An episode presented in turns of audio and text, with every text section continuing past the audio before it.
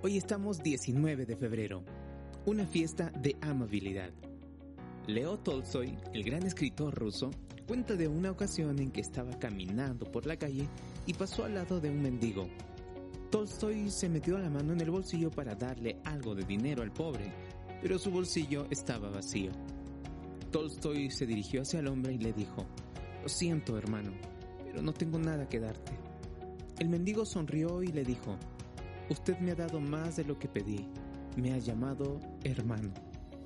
Quizá piensa que no tienes nada que ofrecer a los necesitados que te rodean, pero no es cierto. Para el desanimado y abatido, las cosas más pequeñas, como una sonrisa o una palabra de ánimo, pueden bastar para levantar su espíritu.